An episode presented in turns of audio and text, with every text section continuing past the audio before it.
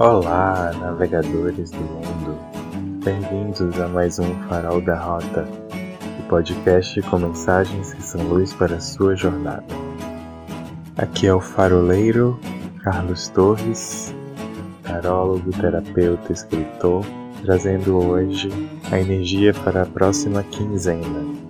Vibe 15 à vista. Inclua-se no amor. Vamos entender isso?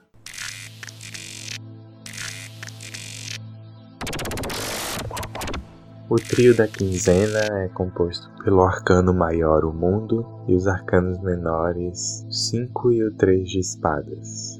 Ouve a mensagem deles. Há vários recados com essas cartas em jogo.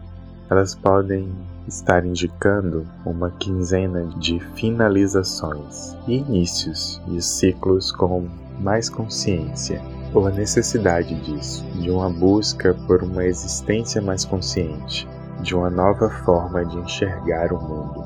Podem indicar também é, um momento de maior harmonia interna e de compreensão maior de si mesmo, com a percepção e o rompimento de alguns padrões limitantes.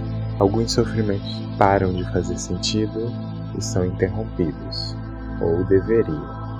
Sua autopercepção e autorresponsabilidade estarão mais ativas mais conscientes, ou poderiam estar.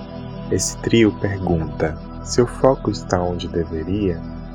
Esses arcanos orientam a cessar com as guerras e arrumar o campo de batalha, cuidar dos feridos, dar destinação aos mortos, receber os despojos, organizar os tratados de paz e etc.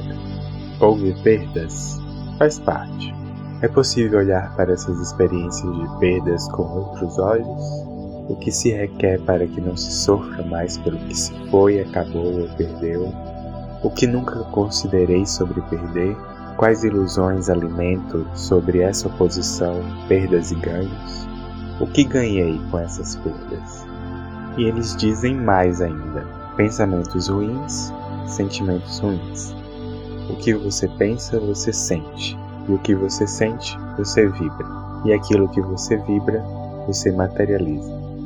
Pois materializamos que somos internamente. Portanto, perceba a relação entre seu mundo interno e externo. Aqui, porém, não é para olhar procurando culpados. Não há culpados. A culpa é uma ilusão, uma frequência que, de tão normalizada, parece ser natural do ser humano. Não é. Perdoe-se, ame-se e olhe-se com amor, assumindo a sua responsabilidade sobre a sua história.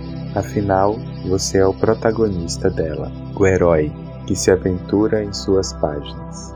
Releia-se com amor. Você merece se amar. Você merece amar e ser amado sempre, simplesmente por ser você. Nada te exclui desse merecimento a não ser você mesmo. O amor é seu direito divino. Sendo assim, inclua-se no amor. Bem, navegadores, esse é o recado para os próximos 15 dias. Obrigado por ficar até aqui e nos vemos no próximo farol. Abraços de luz.